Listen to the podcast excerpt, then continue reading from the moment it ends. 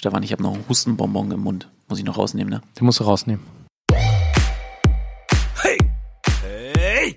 Hey! Hey! Hey! Hey! Hey! Schrei nicht so. Ist dir das schon mal bei der Arbeit passiert? Was jetzt? Na, Dass du noch ein Kaugummi oder irgendwas im Mund hattest? Ja, ich bin tatsächlich jemand, der relativ lange einen Kaugummi im Mund hat. Also vor Sendestart habe ich ganz, ganz lange einen Kaugummi im Mund und mache den dann erst wirklich in der letzten Sekunde raus. Und was man sich ja auch immer fragt, musstest du schon mal auf Toilette? Gefühlte 100 Mal. Und dann? Ja, nix und dann. Beine zusammenkneifen. Ist so, ne? Ist so. Ähm, ja, ist so. Ist Weil so. man, als Zuschauer fragt man sich ja auch manchmal, wenn der Kommentator lange nichts sagt, ist der jetzt gerade pinkeln? Kriegt er das nicht mit? Nee, das, das macht man nicht. Aber also es ist tatsächlich das allererste, wenn du in ein Stadion kommst, wo du bislang noch nie warst, dass du dir die Wege aneignest. Und dann ist vor allem der Weg im Fokus vom Kommentatorenplatz zum Klo. Toilette, ist echt so, ja. Und äh, wo kann ich Ihnen das erzählen? Wo, wo ist es ein bisschen tricky? Rostock ist zum Beispiel ein bisschen tricky. Da läufst du von der Tribüne dann runter, bist ja ähm, quasi nicht auf der Pressetribünenseite, sondern gegenüber und musst dann quasi auf die Toilette, wo halt auch alle Fans drauf Nein. sind. Ja, und das dauert dann halt auch, ne? Und du hast keine 15 Minuten über eine normale Halbzeit, sondern du hast ja dazwischen auch noch ein bisschen was, was du erzählen sollst. Dementsprechend hast du so eine Regel vielleicht fünf Minuten und da geht dir der Puls schon ganz schön. In Stadien ist das ja meistens so, dass man von zwei Seiten in die Toilette reingehen kann. Das ist zumindest so meine Erfahrung. Aber nur an einer Seite sind die Waschbecken. Das heißt, man weiß von mindestens 50 Prozent der Leute, die äh, aus ähm, der Tür rauskommen, wo die Waschbecken nicht sind, die haben nur gepinkelt. Da denke ich mir auch jedes Mal, ne, der Architekt komplett versagt. Ja, es macht eigentlich keinen Sinn. Das macht überhaupt keinen Sinn. Ich hab, weiß genau, was du meinst. Ich habe das auch schon tausendmal festgestellt. Und genau deswegen wird's ja auch mit provoziert, ist, ist meine Meinung, ähm, dass sich die Hälfte der Männer dann nicht die Hände wäscht. ja, ja, ja, das meine ich ja. Das ist Wahnsinn. Ganz, ganz schlimm. Ja. Sag mal, weißt du, was mir diese Woche passiert ist? Nee. Nee, was heißt, es ist eigentlich gar nicht passiert, sondern was ich diese Woche machen musste. Na, erzähl mal. Ich musste mir einen neuen Personalausweis beantragen. Äh, warum? Ja, das wollte ich eigentlich während der Corona-Zeit machen. Da hatte ich auch einen Termin Wegen der Brille? und der wurde der einfach weil er abgelaufen ist. Ich habe noch diesen so. alten großen. Ähm, also eigentlich wollte ich das während Corona machen, aber dann äh, wurde mir da der Termin abgesagt. Und Wie? Warte, warte, warte. Diesen Lappen oder was? Nee, das ist doch Führerschein. Nee, aber so, ein, so einen großen. Weißt du? Ach, ja, ja, okay, ich weiß. Ja, Noch nicht ich. diese- noch nicht ja. dieses Scheckkartending. Okay. Ja, okay. So. Ich da hingefahren und man weiß ja immer schon, im Kundenzentrum arbeiten jetzt nicht die freundlichsten Menschen Nee. auf diesem Planeten. Sagen wir es mal so, die haben nicht unbedingt Spaß bei der Arbeit. So. Und ich habe mir dann vorher überlegt, ich werde richtig gute Laune verbreiten. Uiuiui. Ich bin da schon richtig, richtig, richtig gut gelaunt angekommen. Bin mit dem Fahrrad gekommen auch, damit ich mich nicht ärgern muss, dass ich keinen Parkplatz finde. Mein Fahrrad da angeschlossen, wollte reinmarschieren, wurde ich sofort angeblafft. Warum? Warum? Weil man jetzt neuerdings vorne warten muss, vorne schon seine äh, Nummer von, von seine Terminnummer bekannt geben und dann muss man äh, warten, bis man aufgerufen wird und dann darf man überhaupt erst ins Gebäude rein. So, das war ja schon der erste Fehler, aber ich habe mir nichts anmerken lassen. Ich sage, Mensch, ja, tut mir leid, das wusste ich gar nicht, aber dann warte ich hier noch, ne? Und dann rufen Sie mich gleich auf, freue ich mich schon. so, dann wurde ich da muffelig aufgerufen ich reinmarschiert, äh, vorher, die sagen ja auch immer die gleichen Sachen. Wenn sie reinkommen rechts, in den Aufzug nach oben, dann in den Wartebereich setzen. So, ich also, wenn ich reinkam rechts, ins Paternoster, hochgefahren, hingesetzt. So, dann äh, wurde ich aufgerufen. Da, steht, da, da kommen ja so ganz viele Nummern immer, ne? Und äh, die sind aber nicht chronologisch. Das heißt, ich hatte zum Beispiel die T66, aber auf dem Schirm stand irgendwie T241 und T236. Und bei McDonalds zum Beispiel, wenn man da was bestellt hat, das ist ja chronologisch halbwegs, das kann man nachvollziehen. Da ist das alles so ein bisschen verrückt und scheinbar äh, regen sich da so viele Leute drüber auf, dass dieser ganze Raum mit Plakaten gepflastert war, die einem erklärt haben, die Nummern sind nicht chronologisch vergeben. Ach, weil, wahrscheinlich, komm. weil wahrscheinlich jeder Zweite nach vorne geht und sich beschwert, die 248 ist aber vor meiner T66. Naja. Ich also weiterhin guten Mutes, wurde dann aufgerufen, geht zu meiner Sachbearbeiterin, die auch unvorstellbar muffelig war, obwohl die auch noch jung war. Also die, ich weiß gar nicht, ob die überhaupt schon 30 war.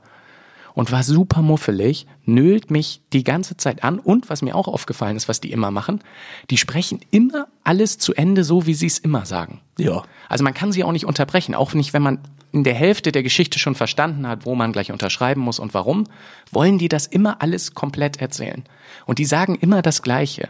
Die sind wie so IT-Inder, weißt du, die, die so Satzbausteine einfach nur nachsprechen. Na, so klassischer äh, Computer, ne? Also so eine Ja. Software, wo du dann äh, aufklicken kannst ähm, und da Fragen reintippst, dann kriegst du immer die gleichen Antworten.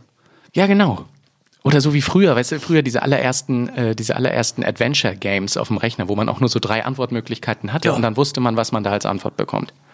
So war das. Jedenfalls, trotz überbordender Freude meinerseits habe ich es nicht geschafft, auch nur einem einzigen Menschen in diesem Kundenzentrum ein Lächeln zu entlocken. Außer halt mehrfach mir. Unter anderem, und das war dann wirklich meine einzige richtig große Freude da drin, das, was ich eben schon gesagt habe, da ist noch so ein Paternoster. Oh, ich habe kurz überlegt, ob ich dich darauf anspreche. Ah, Weißt du? Und da sagt man ja auch äh, Beamtenbagger zu. Und wusstest du, was das Tolle am Paternoster ist? nee, was denn? Das wurde zwar in England erfunden, aber das allererste Paternoster außerhalb Englands, das wurde in Hamburg gebaut. Wirklich? Ja, Krass. ja. Und heute, habe ich ja eben schon gesagt, sagt man ja so, so, so landläufig Beamtenbagger dazu, aber damals wurde das irgendwie in der Nähe vom Hafen eingesetzt. Und dann haben die Hamburger dazu Proletenbagger gesagt. Das ist ja cool. Und als es dann die geschlossenen Aufzüge gab, da durften dann nur die reichen Kaufleute rein und das hieß dann äh, Bonzenbagger.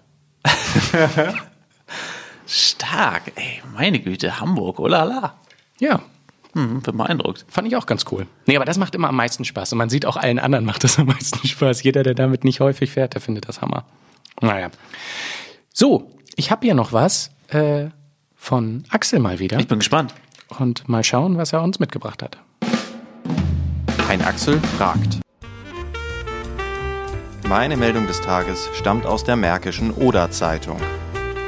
Bordstein tötet massenhaft Autoreifen in Gramzow. Eine unglaubliche Verkehrsinsel in Gramzow ist auf dem Weg, den Weltrekord der Autopannen zu toppen. Was die Uckermark zu bieten hat, dürfte deutschlandweit einmalig sein. Eine hochgefährliche Verkehrsinsel demoliert massenhaft Autos. Jede Woche bleiben auf der Bundesstraße 198 am Ortsausgang von Gramzow Fahrzeuge aller Art liegen, weil ihre Reifen den scharfen Granitbord einer neu gebauten Verkehrsinsel berührt haben. Wir sind ganz langsam in Kolonne gefahren, erzählt Angelika Strehl aus Berlin. Um dem Gegenverkehr nicht zu nahe zu kommen, sind wir etwas ausgewichen. Dann hat es plötzlich gerumst. Als das Auto steht, sieht sie entsetzt den platten Reifen, aufgeschlitzt, unrettbar verloren. Nun meine Frage. Was befindet sich im etwa 35 Kilometer entfernten Hohenwalde? Hä? Was? 35. Ich Naja. fand's erstmal geil, dieses unrettbar verloren. Unrettbar ist so verloren. richtig äh, Zeitungstext. Ich find's auch gut. Naja, also wenn es einen findigen Geschäftsmann gibt, dann gibt's da äh, einen Reifenhändler, ne? ja, das würde Sinn machen. Ja, also es- äh, die Frage hat mich jetzt tatsächlich ein bisschen auf den kalten Fuß erwischt. Aber ich denke eher, da ist eine Polizeistelle. Weil da passiert ja dann bestimmt auch noch ein bisschen was anderes und ein bisschen mehr. Und dann müssen die nicht immer so weit erst fahren. Ach so, dass sie die extra eingerichtet haben. Ja. Oder so ein ADAC-Stützpunkt. Was da, aber- was da aber auch sein könnte, sorry, das ist wie beim Radio, ne? Kennst du das? Wenn, wenn die dann, dann, dann sagen die immer so, Entschuldigung, da hatte ich einen Frosch im Hals. So, ähm, was da auch sein könnte, was da auch sein könnte, ist das äh, Ferienhaus oder vielleicht sogar das Wohnhaus, das weiß ich gar nicht genau, von Eva Pattberg, von dem Model. Ja, und das weiß ich nämlich, weil ich habe Eva Pattberg und mich verbindet etwas, kann man sagen. Okay, weiß war- das deine Frau? Ich, ich war mal ähm, zum Arbeiten mit Eva Pattberg auf der Fashion Week in Berlin und da habe ich sehr schnell und auf die harte Tour einiges über das Fashion Life gelernt. Inwiefern? Ich hatte mich im Vorfeld zwar inhaltlich mit dem Thema Fashion Week und Model Eva Pattberg auseinandergesetzt, nicht aber damit, dass auch mein Auftreten vielleicht Teil der Geschichte werden kann. Und dann war es natürlich so, dadurch, dass wir dann den ganzen Tag da zusammen unterwegs waren, das Kamerateam Eva Pattberg und ich, war es so, dass ich dann natürlich auch auf einigen Fotos drauf war. Und ich war nicht Fashion Week mäßig gekleidet. Was hattest du an? Also ich hatte, ich hatte, also überall anders wäre ich nicht aufgefallen, sage ich mal. Also ich hatte eine Jeans an und irgendwie so ein Wollpullover, da war glaube ich auch vorne irgendwie ein Muster drauf oder so. Und das hat aber insbesondere auf Twitter, wo Eva Pattberg dann so ein paar Fotos getwittert hat, wo ich dann irgendwie auch mal im Hintergrund zu sehen war, dafür gesorgt, dass mehrere, mehrere User so geschrieben haben, was hat der denn an? Wie Oi, sieht der denn aus oi. auf der Fashion Week und so. Peinlich. Ein bisschen peinlich. Und rückwirkend habe ich dann jetzt aber gelernt, wenn man zur Fashion Week geht, dann hat man zwei Möglichkeiten. Okay, warte, das ist jetzt wirklich wichtig für alle unsere Hörerinnen und Hörer. Genau. Ja. Entweder man zieht sich so richtig Fashion Week mäßig an. Da muss man natürlich auch die Expertise haben. Da muss man so richtig den Berlin-Style reinbringen. Oder, und das ist die Möglichkeit, die gefühlt 80 bis 90 Prozent der Fashion Week Besucher erwählen, man zieht sich einfach komplett schwarz an. Dass man einfach nicht auffällt. Dass man untergeht und den, den, den Fashionistas und Fashionisten einfach die Bühne lässt. Okay, aber eine Nachfrage muss ich jetzt noch stellen. Das heißt, selbst das Kamerateam. Au, fuck. Hab mich leider gestoßen. Selbst das Kamerateam war, besser angekleidet als du. Jetzt, wo du sagst. An, ich muss allerdings sagen, ich glaube, die, ich glaube, die waren aber auch nicht drauf auf den Fotos. Ah ja, okay. Versuch dich mal zu retten. Ja, ich weiß, na doch, die waren wahrscheinlich besser angezogen als ich, ja. Also, weil ich glaube, jeder kennt diese Situation, wo der Kameramann oder der Assistent dann sehr ungekleidet auftritt. Ja, okay. Aber ich kenne das von meinen Kollegen nicht. Nee, dann, Nee, ist, ich weiß nicht, wen du meinst. dann, dann ist gut. Aber äh, Fashion Week ist ja eigentlich ein ganz gutes Stichwort, ne? Zur Überleitung. Ja, die ist nämlich in Berlin. Und da kommt unser heutiger Gast her. Da rufen wir jetzt mal an. Er hat tatsächlich abgenommen, Stefan. Lutz Wöckener ist in der Leitung, Redakteur Die Welt. Seit Februar 2013 haben wir zumindest äh, im Online-Universum recherchiert. Lutz, herzlich willkommen. Ja, schön, dass ich äh, als Gast bei euch sein äh, darf. Hallo. Schön, dass du die Einladung angenommen hast. Meine traditionell erste Frage ist, wo treffen wir dich gerade an und wie sieht's bei dir aus? Grün sieht's aus. Ähm, ich sitze in Potsdam auf meiner Terrasse, äh, habe Hecke, Bambus, verschiedenste Pflanzen vor meinem Auge. Äh, das hat den großen Vorteil auch, falls es erlaubt sein sollte bei euch, dass ich zwischendurch mal eine Zigarette rauchen kann. Darf man bei euch rauchen? Ja. Und äh, habe natürlich kurze Hosen an, so wie ich das seit Anfang März nicht mehr geändert habe. Also das ist eigentlich der größte Vorteil, den dieses äh, Mobile Office, Home Office mit sich bringt. Ich genieße das sehr und habe auch eine entsprechende Braunfärbung schon bekommen. Okay, mit Stefan würdest du also schon mal nicht zusammenpassen, weil der hasst ja kurze Hosen, haben wir gelernt in unseren vorherigen Episoden. Ja, wobei ich da einen Unterschied mache. Also ich finde, ich finde kurze Hosen, die versuchen, ein Style zu sein, finde ich schwierig. So eine bequeme kurze Hose, damit wurde ich ja letztens auch von Gary erstmalig ertappt, die finde ich in Ordnung. So, was trägst du jetzt, Lutz? Also ich habe auch gerade kurz überlegt, ich würde sagen beides. Also ähm, normalerweise bin ich da echt der bequeme Typ und das war auch bis vor ein, zwei Wochen äh, ausnahmslos so. Aber ich habe jetzt äh, tatsächlich in meinem Urlaub, war ich mit meiner Familie unter anderem mal zum Shoppen in den Niederlanden. Ähm, und habe da tatsächlich die Gelegenheit mal genutzt, mir so drei, vier dann doch vielleicht, ich bin da auch keine, kein Fachmann, aber vielleicht auch ein bisschen stylischere Hosen Ah, zu okay. holen. Also die ich jetzt anhab, hat so eine Mintfärbung mit äh, kleinen äh, schwarzen Palmenmotiven. Okay, und hat die aufgesetzte Taschen? Nee, um Gottes Ah, Willen. sehr gut. Das gibt, nein, nein, nein, nein, nein, nein, nein. Also das geht dann doch auch nicht. Also so viel Style habe ich dann doch noch in mir, dass äh, das ein No-Go für mich ist. Ist auch immer schwierig, wenn man selber davon spricht, dass man stylisch unterwegs ist. Ja, würde ich niemals tun. Okay, und wenn du da die ganzen Pflanzen siehst, dann hast du also auch einen grünen Daumen oder was? Mm, Entwickelt vielleicht so ein bisschen tatsächlich. Also ich werde immer gelobt für meinen Rasen äh, als sportaffiner äh, Mensch, gerade im Bereich Fußball, Stark. aber auch Golf, äh, war das mir tatsächlich ein größeres Anliegen, als jetzt irgendwelche Blumen hier zu pflanzen. Da kenne ich mich gar nicht aus, das macht meine Frau.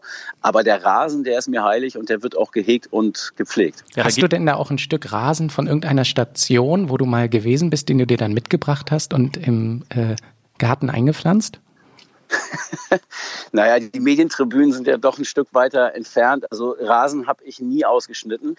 Es gibt tatsächlich auf meinem Schreibtisch so die ein oder andere Devotionalie. Ähm, da ist zum Beispiel ein Stein von dem, ein Original-Backstein von dem ehemaligen Vorplatz der Millantor Südtribüne. Oh, cool. Ähm, es gibt noch ein Replikat des äh, Davis Cups, äh, der bei mir tatsächlich im, im Keller steht. Also äh, sollte jemand vom Deutschen Tennisbund äh, das hören hier, ähm, falls ihr den vermisst, der steht mittlerweile hier. ähm, äh, und noch so das ein oder andere, ein paar Dartspfeile von dem einen oder anderen Profi, äh, ja, verschiedenste, verschiedenste Kleinigkeiten. Aber Rasen habe ich hier tatsächlich nicht eingepflanzt von irgendwo. Ja, und äh, wenn du jetzt deinen Rasen schon so anpreist, was ist denn der goldene Tipp? Mähen. Also ich äh, bin kein Freund von irgendwelchen äh, Düng, Düngern, äh, schon mal gar nicht irgendwelche Chemikalien oder sowas, das mache ich nicht. Oft mähen, nicht zu kurz mähen, auch nicht zu oft wässern. Klar ist Wässern wichtig, äh, sonst wird er braun, aber man kann den Rasen auch ein bisschen erziehen, ähm, was den Wasserbedarf angeht. Äh, und ja, ich habe mir einmal vor sieben Jahren, als, ich, als wir hier hingezogen sind, äh, äh Rollrasen verlegt und ähm, der sieht immer noch 1A aus. Ich überlege die ganze Zeit, bei welchem Stadion ich sagen würde, in Deutschland liegt der schlechteste Rasen, also Profistadion, ne? Mhm. Äh, was würdest du sagen? Wow, der schlechteste Rasen. Also ich weiß, Düsseldorf, ne, die haben immer Probleme. Da wächst der Rasen immer nicht so richtig an. Ja, richtig Probleme hat ja auch Schalke, ne? Mit dem Stimmt, durch das Rausfahren, Rausfahren, und so mit dem Dach. Ähm, aber ich glaube, man kann das gar nicht mehr so kategorisch sagen. Früher wäre das vielleicht möglich gewesen, weil das wirklich der Rasen war, der Bremer Rasen, der Mainzer Rasen. Heute ist es einfach die Frage, wer hat wann zuletzt getauscht. Ne? Also der Stimmt. wird ja zweimal pro Saison äh, so im Schnitt, würde ich sagen, ausgetauscht. Ähm, und ja, das ist sonst alles, wie sich vieles im Fußball sehr angeglichen hat, äh, leider ähm, ist das alles ziemlich ähnlich. Lutz, ich würde gerne mit dir noch mal ein bisschen zurückreisen. Du hast ja eben schon gesagt, der Backstein vor, äh, vom Millantor. Ähm, das ist ja auch schon ein bisschen her, dass du so ganz dicht an dem Verein dran warst. Aber noch davor, wie wird man eigentlich Journalist, Lutz? Tja, das ist, äh, da muss ich wirklich ein bisschen weiter äh, ausholen. Also ich äh, war bei der Bundeswehr, äh, habe äh, da die, äh, habe da studiert in Hamburg und da gab es einen wunderbaren Verein äh, direkt in der Nähe der, des Studentenwohnheims. Äh, das war der SC Concordia, ein großer Traditionsverein in Hamburg, auch viele Jahre höherklassig gespielt. Die haben freitagsabends gespielt. Das war ein altes, tolles Stadion, Flutlicht, da ist man dann gerne hingegangen, bevor man dann in die Schanze oder auf dem, auf dem Kiez weitergezogen ist.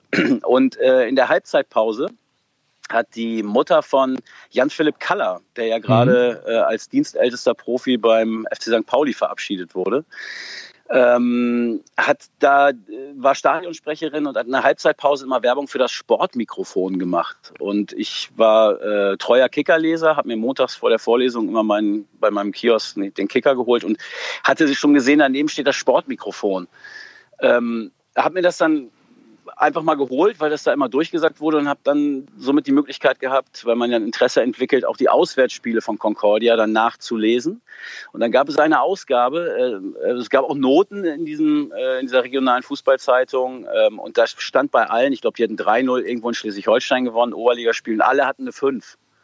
ähm, und ich, ich dachte, das, das stimmt irgendwie nicht. Das, das kann, nicht, kann nicht richtig sein. Das ist sicherlich irgendein Fehler. War aber so in dieser Thematik Concordia drin. Hatte mir auch überlegt, immer, ne, bringt er jetzt den links oder muss er nicht den mal vorne reinstellen? Und bei den Heimspielen waren wir immer vor Ort, aber auswärts, äh, das haben wir nicht mitbekommen.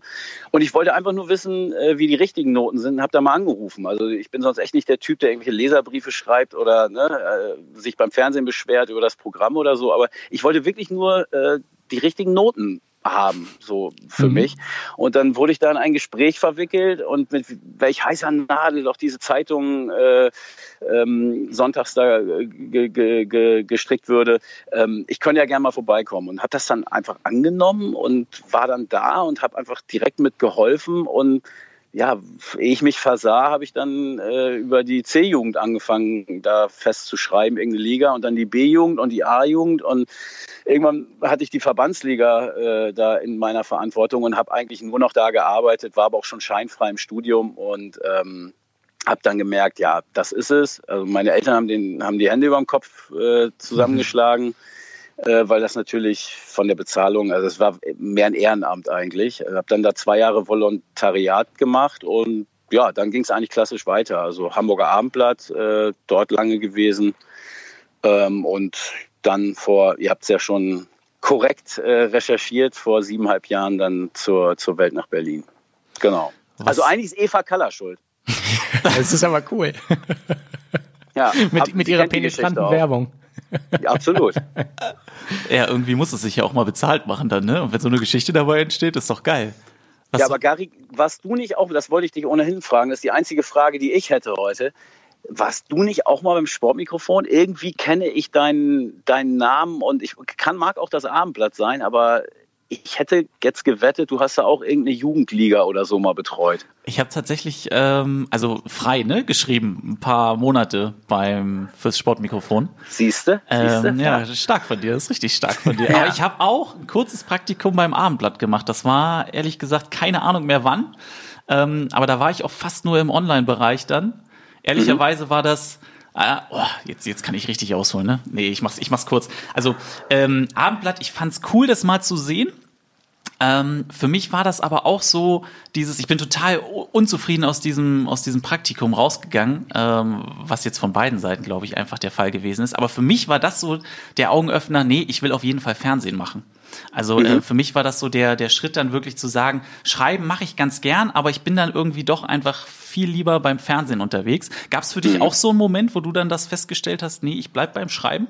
Ähm, ja, ich glaube schon, dass, dass mir das liegt. Äh, Ich habe ich hab da überhaupt keine klassische Ausbildung gehabt, ähm, habe das auch nicht studiert, gar nichts. Ähm, das muss man schon irgendwie vielleicht so ein bisschen in sich haben. War in Deutsch früher auch irgendwie ganz, ganz okay, hatte Deutsch auch als Leistungskurs, aber hatte sonst keine Qualifikation. Also ich bin recht offen für Neues. Ähm, deswegen finde ich das auch toll, jetzt bei so einem Podcast mal als Gast zu sein. Ich hatte auch in meiner Zeit in, in Hamburg beim Abendblatt, war da verantwortlich für den FC St. Pauli und habe diesen Verein viele Jahre begleitet und hatte so einen äh, Videoblog. Das war damals noch ziemlich neu und so ein bisschen heißer Scheiß. Man konnte sich da ausprobieren.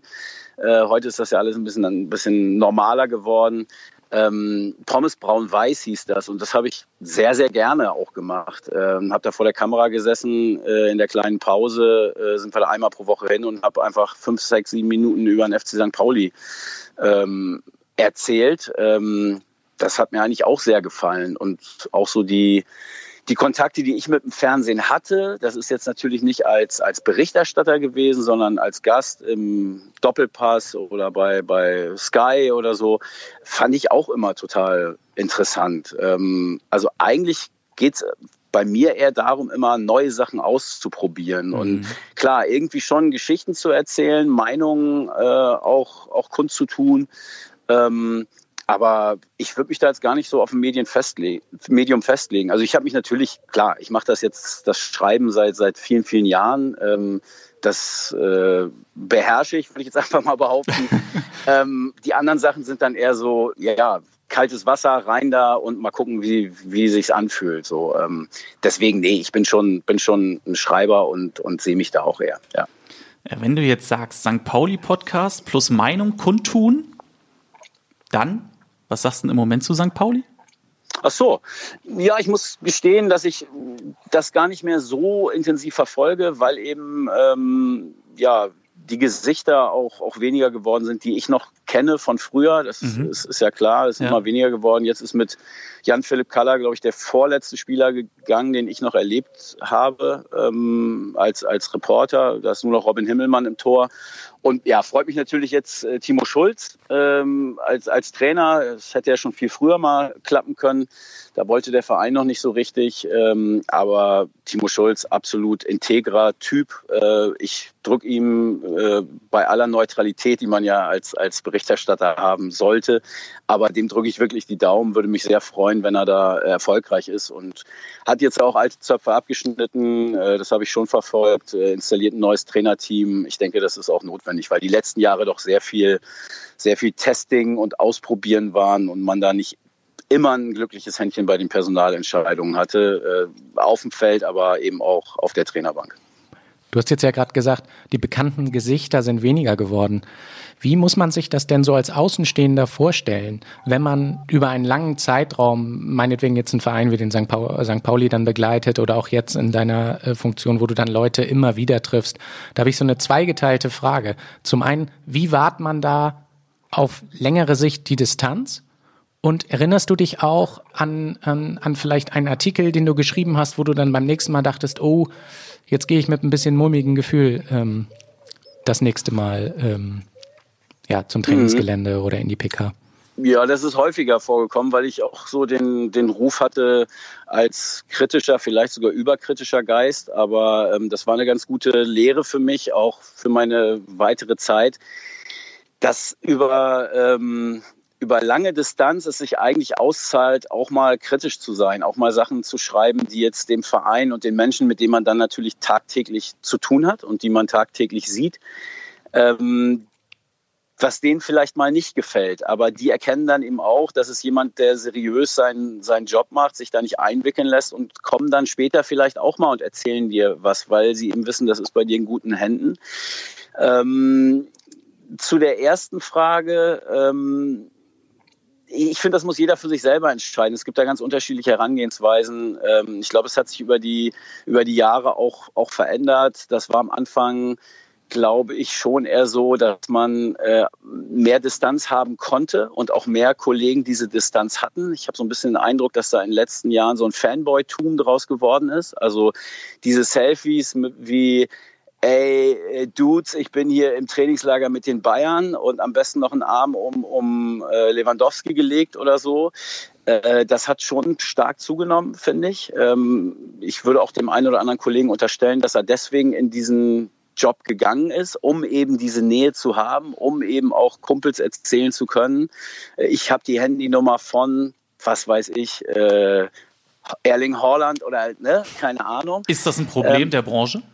Ja, finde ich schon, eindeutig. Ähm, andererseits muss man auch sagen, es ist auch schwieriger geworden, ähm, Informationen zu bekommen, äh, ges gute Gespräche zu bekommen. Also wenn ich mich da an meine Anfangszeit erinnere, da wurde noch in der Saisonvorbereitung die Handyliste der Spieler verschickt. Ganz offiziell. Jeder Journalist hat äh, die Handynummer der Geil. Spieler bekommen. Unglaublich. Ja, ich finde das aber auch nicht schlimm, denn äh, es kann ja ein Spieler, wenn der sich genervt fühlt oder wenn er sich falsch wiedergegeben fühlt, dann kann er ja für sich entscheiden, nee, mit dem Wöckener rede ich jetzt nicht mehr. Der hat zweimal Scheiße geschrieben, das habe ich einfach so nicht gesagt, Ende aus, finde ich total fair.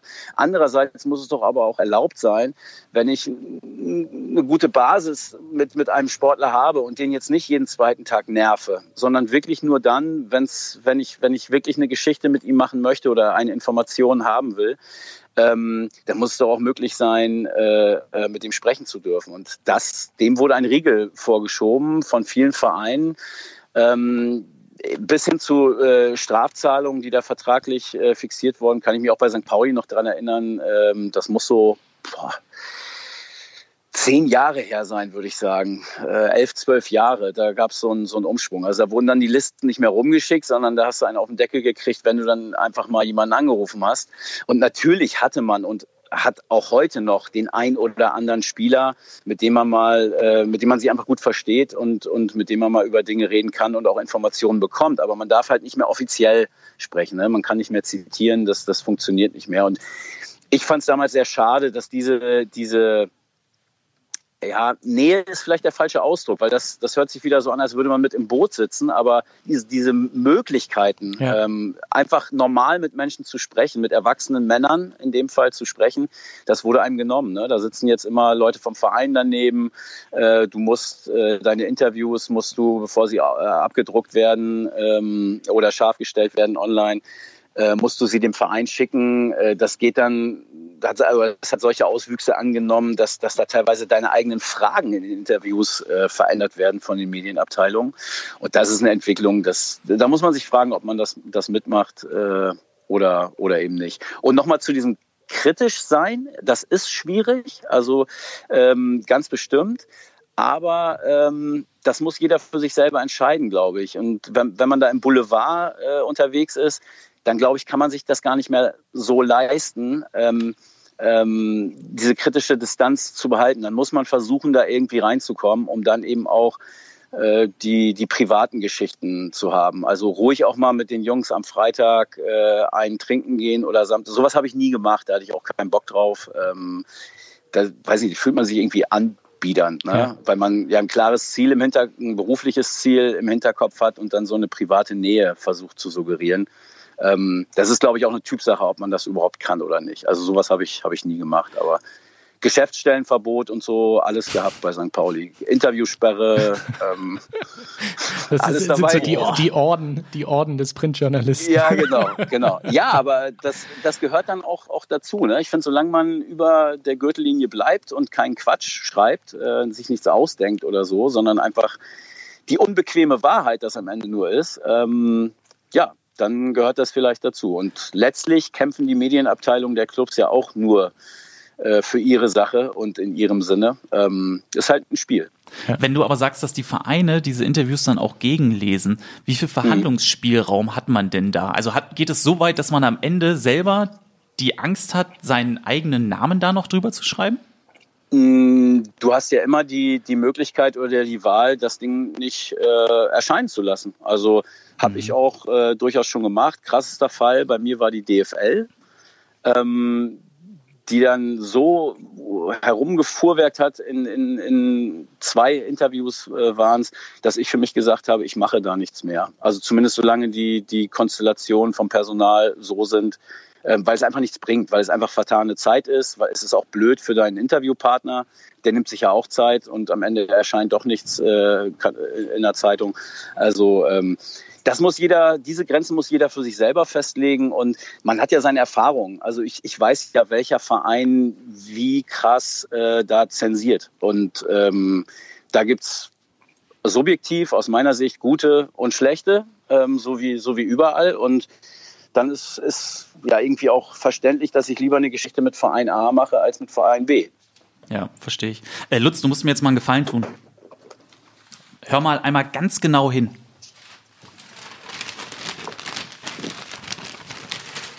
Weißt du, was das war?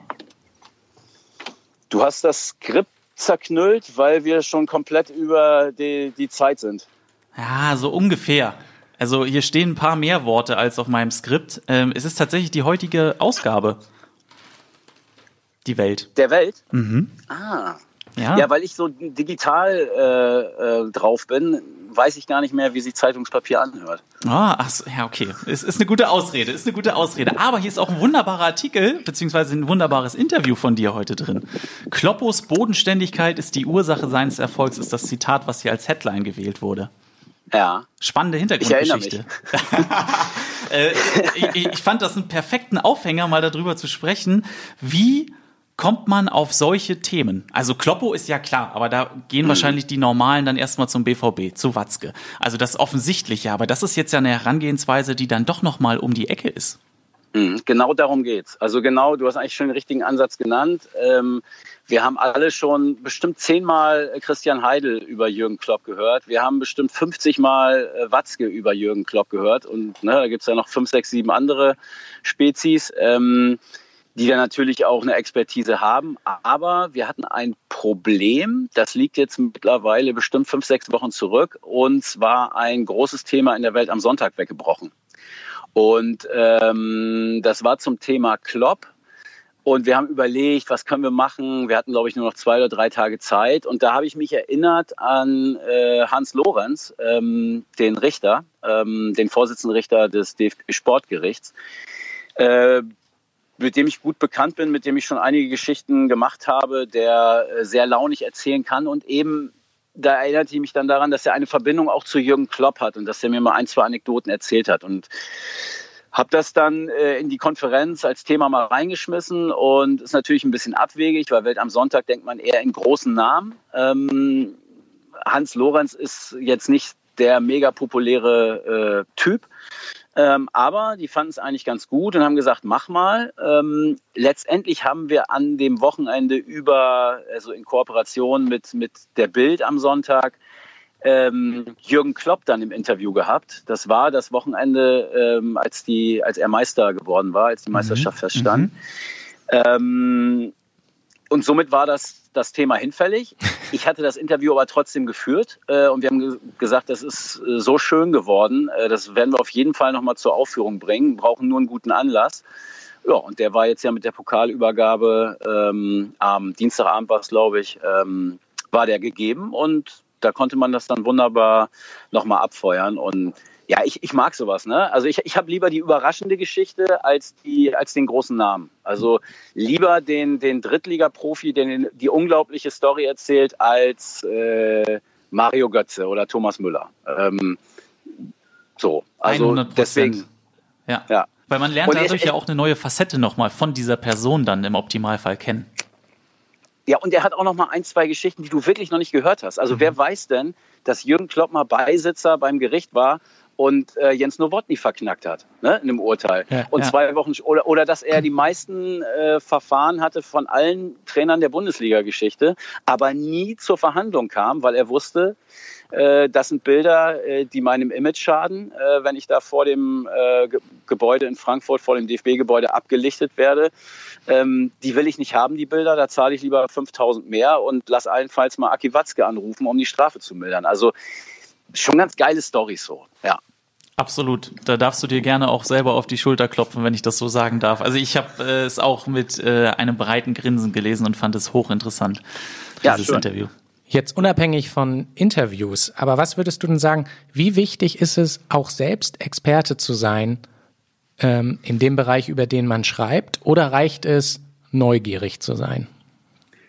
Also ganz grundsätzlich würde ich die Frage äh, beantworten mit, es reicht neugierig zu sein, erstmal. Also ich glaube auch, dass Neugier und ähm, die Fähigkeit und die Lust, sich auf jemanden einzulassen und, und ihm zuzuhören und dann auch die richtigen Fragen dann anschließend zu stellen, dass das viel wichtiger ist ähm, für meinen oder unseren Beruf, als äh, jetzt toll schreiben zu können. Also das kriegt man immer irgendwie hin, da kann man sich auch noch mal ein bisschen helfen lassen.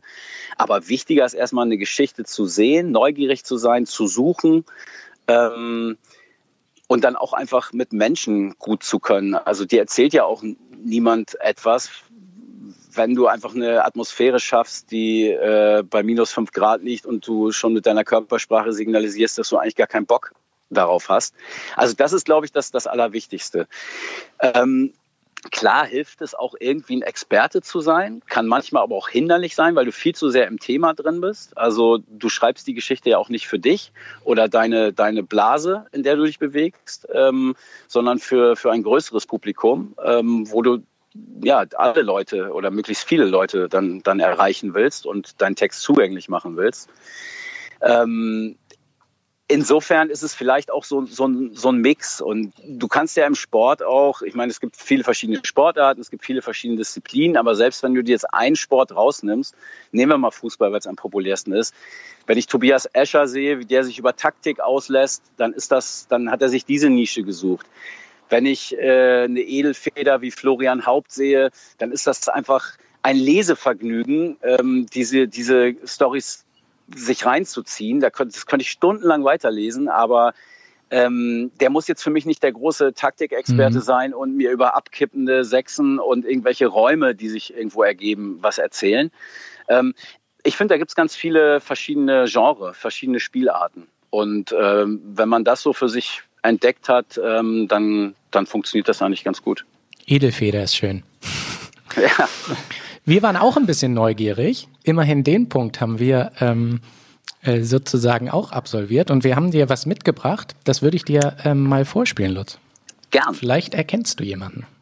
Hallo Lutzel. Was du ja weißt, die anderen wahrscheinlich noch nicht, dass du seit ungefähr 15 Jahren mit uns zusammen in einer Kicker-Manager-Liga teilnimmst, wo man ja, sein Fußballfachwissen unter Beweis stellen muss. Jetzt kannst du in dem Podcast ja vielleicht mal erzählen, was du da in den letzten 15 Jahren gerissen hast, wie oft du das schon gewonnen hast und was das über dein äh, wahres äh, Fußballfachwissen aussagt. Ja, also ich, äh, das stimmt. Äh, es gibt diese äh, Kicker-Manager-Liga auf jeden Fall. Die Stimme, ich dachte erst, es sei äh, mein, mein alter Buddy Florian Heil. Das war er aber nicht. Doch, ist er. Äh, ist er doch? Okay. Ah, okay, dann habe ich ihn doch richtig rausgehört. Ja, er ist Initiator dieser ganzen Geschichte. Äh, kurz zur Erklärung, wir spielen da erste Liga, zweite Liga, dritte Liga, also alles, was der Kicker äh, hergibt. Und ähm, es gibt so eine Gesamtwertung, ja, da werden dann die drei Ligen, die Punkte zusammengezählt. Ich habe diese Coppa leider noch nie gewonnen. Hab aber auch, man wird ja älter und andere Dinge sind dann wichtig. Für Ja. Florian Heil ist das immer noch, für Flo ist das halt immer noch das Wichtigste in seinem Leben. Ich genieße äh, die Zeit mit meinen Kindern, äh, mache Sport, ähm, Hashtag ein mich, Erklärungsversuch. lese. Nein, das ist natürlich eine Schande, gar keine Frage. Ich habe das Ding noch nie geholt. Aber eine Einschränkung möchte ich doch machen. Wenn wir jetzt eine ewige Tabelle dritte Liga äh, machen würden, ich glaube, da wäre ich weit vorne. Ähm, hängt auch so ein bisschen mit meiner alten Verbundenheit zum SV Meppen äh, zusammen. Also ich interessiere mich ohnehin auch. Ich gucke jedes Wochenende alle Regionalligen, Oberligen, Ergebnisse, ziehe ich mir alles rein, bin auch ein Statistikfreak. Ähm, und da habe ich, glaube ich, in der dritten Liga schon immer so einen kleinen Vorsprung einfach gehabt, weil die anderen das vielleicht weniger interessiert hat.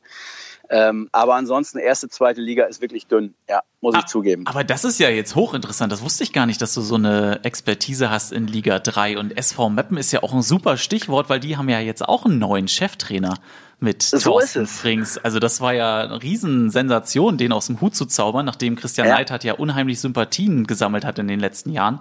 Ich war auch schon Ja. ein paar Mal im Emsland. Äh, total tolle Stimmung, tolle Atmosphäre. Ähm, Ja. Warst du auch überrascht von der Frings-Personalie? Wie siehst du das? Ja, hat mich sehr überrascht, ähm, weil Meppen äh, auch mit den handelnden Personen, die da jetzt seit vielen, vielen Jahren ähm, am, am, an den Hebeln sitzen, ähm, nicht für irgendwelche großen Namen stand. Ne? Also eigentlich hätte ich eher gedacht, die holen jemand eher noch eine, aus einer Liga tiefer oder aus dem Nachwuchsbereich, als jetzt sich so im, im oberen Regal zu bedienen, was, was die Namen angeht. Also es gab dann ja auch gleich Gerüchte, dass er da mit dem Ferrari äh, direkt vorgefahren äh, sei. Das äh, stellte sich dann ja so dar, dass, dass das doch nicht so war. Ich, ich weiß auch noch nicht so richtig, was ich davon halten soll. Also erst dachte ich, äh, nee, das ist keine gute Wahl, weil ich das Frings auch so nicht und nicht unbedingt zutraue. Habe ihn aber bislang auch erst aus der so aus der Ferne verfolgen können. Dann habe ich mir die äh, Pressekonferenz äh, komplett angeschaut, fand die sehr gut. Ähm, also bin jetzt auch total gespannt, was, was da passiert. Für mich schließt sich so ein, so ein kleiner Kreis, weil ich äh, emotional ja schon auch Werder Bremen verbunden bin ähm, und äh, SV Meppen. Äh, ja, ich habe selber gegen Meppen gespielt in der Jugend. Ich, ich komme aus dem Emsland, bin da groß geworden und habe damals zweite Liga, stand ich da im Stadion. Ähm, ja, äh, wird auf jeden Fall sehr spannend und äh, wird Meppen einige Schlagzeilen bescheren, definitiv. Das ist lustig, auch die Geschichte mit dem Ferrari, weil das ist auch die Lieblingsgeschichte von meinem Schwiegervater. Der erzählt immer, der erzählt immer, der, der Ferrari von Frings, er hat noch nie so ein vermülltes Auto gesehen. Ohne Scheiß, das habe ich auch schon gehört. Also nicht, dass es der Ferrari war, sondern sein Hammer. Er hat ja auch einen Hammer oder hatte.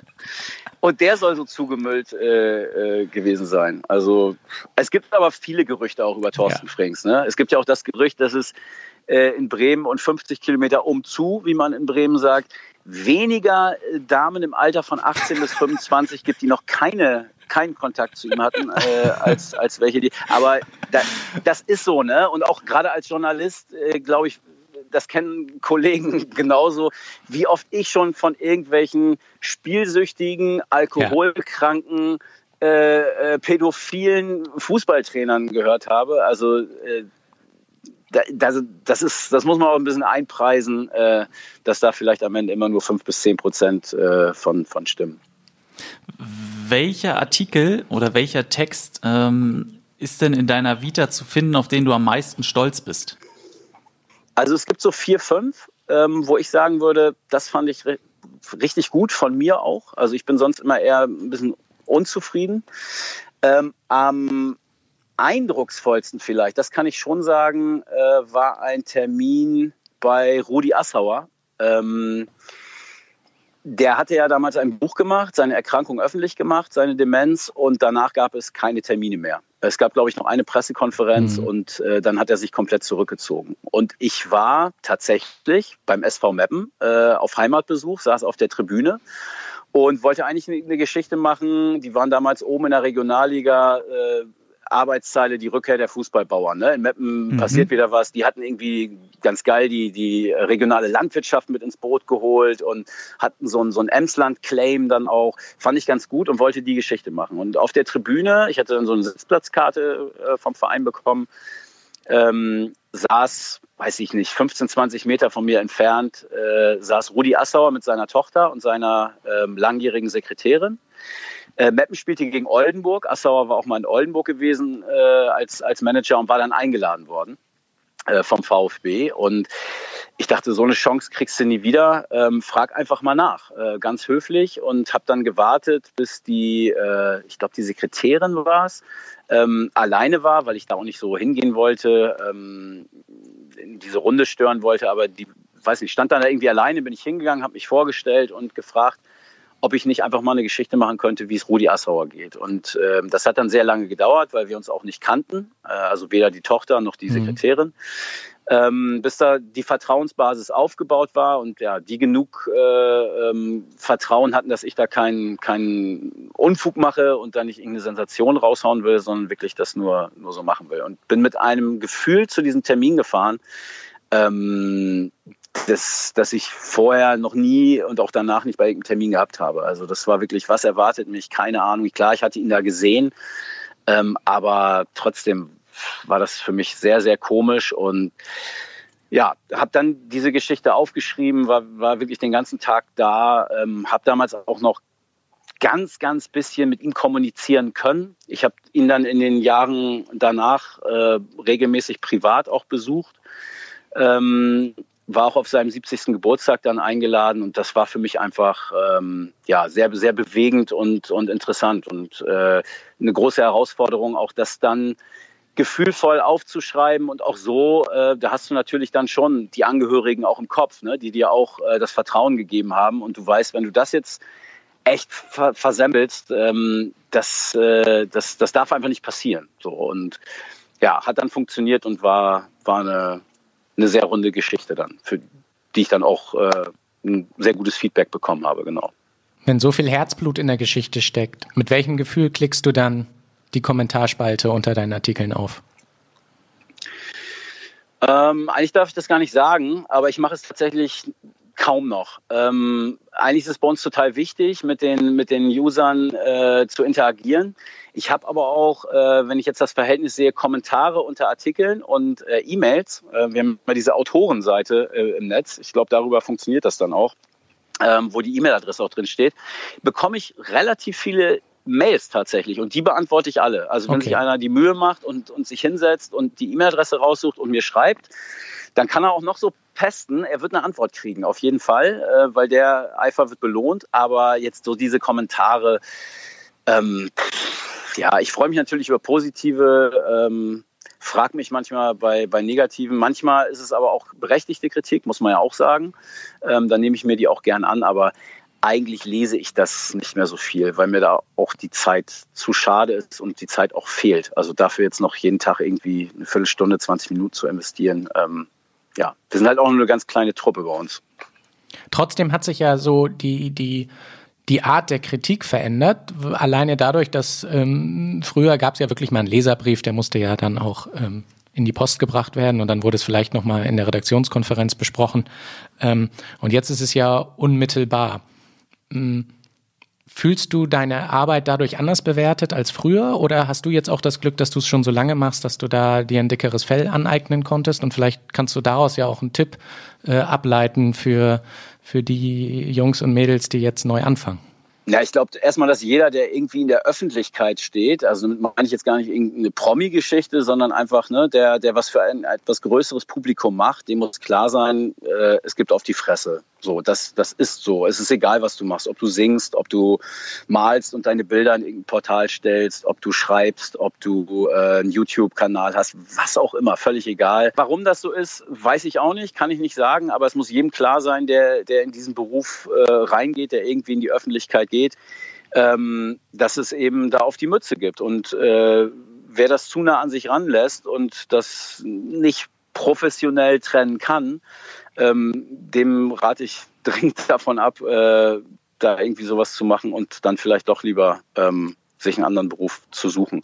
Das ist, also mich persönlich berührt das nicht. Also zumindest jetzt nicht diese, diese klassisch rotzigen äh, zwei, Dreizeiler, die sich teilweise auch selbst entlarven. Was anderes ist schon, wenn ich, wenn ich Fehler gemacht habe, wenn ich was schlecht recherchiert habe, eine Zahl verkehrt ist oder so, das brummt mich total. Ähm, mhm. Würde ich mir auch wünschen, manchmal das schneller abhaken zu können. Äh, man kann es dann ja nicht mehr rückgängig machen. Ähm, und das ist dann ja auch okay, ne? Also wenn, wenn dich da einer darauf hinweist und da finde ich dann ist, ist, ist das auch ein Fortschritt äh, im Vergleich zu früher, weil man dann ja auch wieder was, was lernt. Also es sind ja nicht nur Zahlendreher, die einem passieren, sondern ja. vielleicht hat man tatsächlich was falsch im Kopf gehabt oder so und kann das dann durch, durch die richtige äh, durch die richtigen Fakten dann, dann auch ersetzen. Also es macht ja auch Sinn. Aber auch, auch Twitter finde ich mittlerweile, ähm, es nervt eigentlich nur noch, weil man, man kann eigentlich nichts mehr sagen, ohne äh, von der einen Seite irgendwie äh, total abgefeiert zu werden. Das will man teilweise auch nicht. Also von Leuten vor den Karren gespannt zu werden, ähm, deren Meinung man eigentlich sonst gar nicht teilt. Und andersrum eben auch. Ne? Dann gibt es gleich und immer, immer so, so eine Boshaftigkeit und dann geht es auch direkt ins Private. Und ja, ist schlimm. Aber es ist leider so. Ja, und da kommt ja dann auch ganz schnell immer diese oberflächlichen Unterstellungen. Also ich hatte jetzt letztens beispielsweise wieder äh, auch eine Meldung bekommen, äh, eine Nachricht bekommen von wegen, ja, ich hasse ja Hansa Rostock. Ähm, wo ich dann auch immer so denke, ich weiß gar nicht, wer du bist und ähm, woran leitet man das dann immer ab, ist dann so auch ein bisschen die Frage die man sich dann äh, stellt in dem Moment. Aber ja, und es, es, es können auch, also du schreibst einen Artikel, bei mir ist es dann Werder Bremen, das wissen halt einige, ähm, dass das so mein, mein Verein ist. Äh, dann schreibst du einen Artikel, äh, der ist kritisch, äh, Werder, und dann schreiben die Leute, ja, ist ja klar, weil du Werder bist und so, ne? Und dann schreibst du eine Woche später einen positiven Werder-Artikel und dann kriegst du von den anderen Leuten äh, einen reingedrückt, weil die sagen, ja, ist ja klar, du bist ja Werder-Fan. Also es ist äh, Harakiri total. Ne? Also kann man mit, mit gesundem Menschenverstand alles nicht so nachvollziehen. Bevor wir langsam auf die Zielgerade kommen, ähm, das Thema Zahlen ist ja in der Zeitung auch was ganz Interessantes. Wenn man jetzt hier einmal so auf die Seite von heute blickt, ähm, dann ist das ja eine Zeichenanzahl, keine Ahnung, XY. Wie lange sitzt man denn, nachdem man einen Artikel oder ein Interview geschrieben hat, da und muss das noch anpassen auf die Zeichenanzahl? Mm, also Interview ist natürlich deutlich leichter, weil es eigentlich nur ein Reproduzieren dessen ist, was du auf deinem Sprachmemo-Gerät hast. Ähm, das geht natürlich einfacher. Äh, dann nehme ich dann einfach einen, einen Block raus. Das weiß ich eigentlich schon, nachdem ich das Interview geführt habe, was jetzt vielleicht nicht so interessant ist, was so ein bisschen, du kennst das wahrscheinlich als Fernsehmann, Schnittmenge äh, dann mhm. ist, ne? was, was man aber eben rauscutten kann. Bei einem Text ist es natürlich schwieriger. Äh, ich habe leider die Angewohnheit, die Geschichte erstmal in aller Länge und Breite aufzuschreiben. ähm, habe da auch so einen Ruf bei uns in der, in der Redaktion, trete da in die Fußstapfen eines äh, älteren geschätzten Kollegen, ähm, der dann immer sagte, so ich bin fertig und wenn dann der Ressortleiter äh, sich den Text anschaute, ähm, ja, äh, die Augen verdrehte, weil vier, 500 Zeilen da noch gekürzt werden mussten. ähm, Andererseits, durch das, durch das Internet hast du natürlich die Möglichkeit, dann äh, den Director's Cut äh, online abzufeuern. Ne? Ja. Ähm, und das gutieren die Leser eigentlich auch. Also gerade äh, beim Abo-Modell, ähm, wir äh, verdienen unser Geld ja auch über, vor allem über Welt Plus ähm, dann ist das, kann das auch ein Kriterium sein, wenn der Leser sieht, okay, Lesedauer 14 Minuten, da ist jetzt nicht nur äh, eine Agentur mal eben kopiert worden oder so, sondern da hat wirklich einer eine lange Erzählung zu dem Thema. Ähm, Deswegen finde ich es mittlerweile nicht mehr so schlimm, weil ich weiß, okay, das äh, landet jetzt nicht alles im Papierkorb, sondern äh, findet schon noch irgendwie sein, sein Forum und äh, die Aufführung. Aber das Kürzen, um auf die Frage zurückzukommen, wenn wir mal so einen Welt am Sonntag-Text nehmen, ich sag mal, der 250 Zeilen, wenn ich meinen abgebe, dann lande ich meistens so bei 450, würde ich sagen. Ähm, und um diese 200 Zeilen rauszunehmen, brauche ich schon ja, länger als andere. Bin ein kleiner Messi und hänge da an einzelnen Formulierungen. Ähm, also, ja, weiß ich nicht. Drei Stunden, vier Stunden, oh. würde ich schon sagen. Ja, aber ich bin da kein Maßstab. Also da gibt's äh, Kollegen, die sind da viel, ähm, stringenter und äh, viel klarer und die machen da zwei, drei Schnitte und haben das in 20 Minuten, haben die das weggeschmissen und auch schon wieder vergessen, was da drin stand. So, ich hänge dann immer noch ein bisschen dran. Ja. Von Lesedauer 14 Minuten würden wir jetzt gern zu Hördauer zwei Minuten kommen. Lutz. Wenn du magst, kannst du uns in ja, den nächsten groben zwei Minuten ein Thema deiner Wahl näher bringen. Ja, ich habe echt lange überlegt.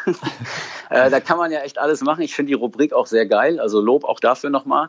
Eigentlich habe ich jetzt gedacht, müsste ich fast über Darts sprechen, weil das so meine Leidenschaft ist und wir haben da noch gar nicht drüber geredet. Aber ich bleibe mal mit bei dem, was ich mir zurück äh, zurechtgelegt habe. Mir geht es um das Verschwinden von guter Musik. Ähm, das, ja, es kann natürlich auch daran liegen, dass man einfach alt geworden ist und das vielleicht jede Generation hat. Äh, so dieses früher war alles besser.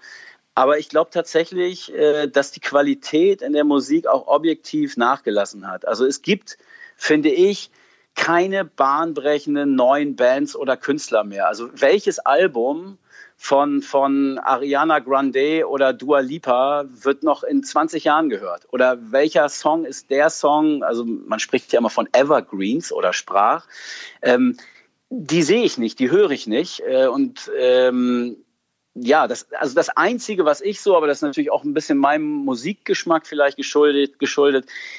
Die einzige Band, ich habe nochmal überlegt, so der vergangenen zehn Jahre, bei der ich wirklich dachte, wow, was ist das denn? Interessant, waren Fontaines DC. Kennt wahrscheinlich kein Mensch oder nur sehr wenige. Ähm, aber ansonsten, und ich höre und konsumiere wirklich viel Musik und suche auch viel, äh, auch genreübergreifend, bin da gar nicht so verhaftet in einer Stilrichtung. Ähm, ich, mir kommt da nichts entgegen. Also auch, auch so was große Bands angeht. Das sind ja alles die, die Alten, die nochmal ihre 38. Äh, Stadiontour äh, planen. Also äh, klare Frage, gibt es außer den Foo Fighters noch eine echte, große, aktuelle Rockband? Ich glaube nein. Bin da vielleicht auch zu wenig im Thema, komme komm eigentlich eher über den Hip-Hop. Also das ist meine musikalische Heimat, aber auch da passiert nichts. Ähm, da ist niemand, der irgendwie mal einen Meilenstein setzt. Also Dr. Dre, The Chronic, Doggy Style von Snoop Doggy Dogg, alles von den Beastie Boys, De La Soul, äh, Tribe Called Quest, die ersten Alben vom Wu-Tang Clan. Also da, da gibt es so viel. Das, das sind wirklich, die haben einfach die Musik verändert ne? und die haben was, was bewirkt. Und heute ist das alles sehr schnell wieder verschwunden. Ähm, und das gilt auch für, für andere Musikrichtungen, also ob jetzt Elektro oder Punkrock oder äh, selbst im Bereich der, der wirklich schlechten Musik, also früher gab es Edward Simonis Panträume, ähm, selbst da kommt ja irgendwie kommt da nichts. Und ich habe äh, dann nochmal überlegt, so ähm, meine Jugendzeit, was damals so die, die, die krassesten Alben waren und habe festgestellt, dass so die ersten vier, fünf, die, die mir einfielen, äh, da habe ich dann tatsächlich mal nachgeguckt, die sind alle 1991 erschienen, also alle in einem Jahr. Blood, Sugar, Sex, Magic, Red Hot Chili Peppers, Nevermind von Nirvana, Ten von Pearl Jam, Rage Against the Machine und das Black Album von Metallica. Ähm, ist jetzt gar nicht unbedingt alles so meine Mucke, aber das, das sind Alben gewesen, die jeder, der in, in, im Alter von heute, ich sag mal, 35 bis 50, 60 ist, kennt mindestens vier äh, dieser, dieser fünf Alben. Von mir ist auch noch Joyride von Roxette oder so, wenn wir in die Popmusik wollen. Ähm, das verfing alles viel mehr. Und wenn man dann noch überlegt, was damals alles unter den Tisch gefallen ist, weil Demo-Tapes bei irgendwelchen äh, Labels äh, im, im, Papierkorb gelandet sind, ähm, heute kannst du ja ist es ja viel leichter, der Zugang. Also du kannst mit, mit einem Upload kannst du eigentlich zum Superstar werden. Aber ich sehe da nichts. Es passiert nichts. Es ist äh, es ist alles, ja nicht alles schlecht, aber es ist doch deutlich gesunken, das Niveau. Und äh, ich suche da so ein bisschen nach den Gründen, äh, warum das so ist. Aber vielleicht liegt es am Ende auch wirklich einfach nur an meinem Alter und wir zeigen jetzt alle 15- bis 20-jährigen Riesenvogel und sagen, ey, der Alte, der, der kennt den und die und so, das kennt er alles gar nicht. Und ja, also da müssen wir natürlich jetzt erstmal dazu aufrufen, wenn jemandem was einfällt, was in den letzten zehn Jahren tatsächlich bahnbrechend war, uns das auf einem unserer zahlreichen Social-Media-Kanäle zukommen zu lassen. Das ist das eine. Und das andere ist, dann müsste ich jetzt natürlich dann das einmal verknüpfen bei so einer Dart-Veranstaltung. Auf welches Lied, das im Hintergrund gespielt wird, freust du dich denn? Ja, äh, habe ich tatsächlich einen Favoriten. Also ich war auch in den letzten vier Jahren äh, jedes Mal bei der WM in London, ähm, Cool. begleite diese Sportart sehr, sehr äh, intensiv. Habe auch mittlerweile einen Podcast, ähm, 26 Darts, äh, gerne reinhören, mit dem Kollegen Sascha Bandermann und mit Jana Wosnitzer. Ähm, also mein Lieblingslied in Anführungsstrichen ähm, ist äh, bei der ist der Walk-on von Nathan Aspinall ähm, von den Killers ähm, Mr. Brightside, weil das auch mein Karaoke-Song ist, mein persönlicher. Und ein absoluter gute Laune, ab unter die Dusche, aufdrehen, Sonntagmorgen Song so. Also der funktioniert bei mir eigentlich immer. Ähm, ja, und mit dem geht der Kollege Espinel dann regelmäßig auf die Bühne. Cool. Stark. Ja. Das ist doch ein schönes Schlusswort. Äh, Wir gehen nicht auf die Bühne, wir verlassen die Bühne äh, quasi mit diesen Worten. Äh, Lutz, herzlichen Dank für deine Zeit, äh, für Sehr deine gern. Expertise. Hat äh, riesig Spaß gemacht, diesen Einblick zu bekommen. Und äh, dann gebe ich es natürlich gerne noch mal weiter in den Darts-Podcast. Äh, auf jeden Fall auch mal reinhören. Sascha Bandermann, guter Kollege. Äh, lieben Gruß an der Stelle.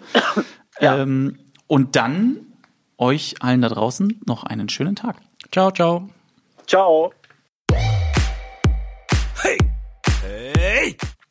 So, Gary, dann kommen wir jetzt wieder zum Ende. Ich bin jetzt richtig gespannt, was die Auflösung ist. Im etwa 35 Kilometer entfernten Hohenwalde, in der tiefsten Uckermark, befindet sich das Wochenendhaus von Angela Merkel. Nee. Wow.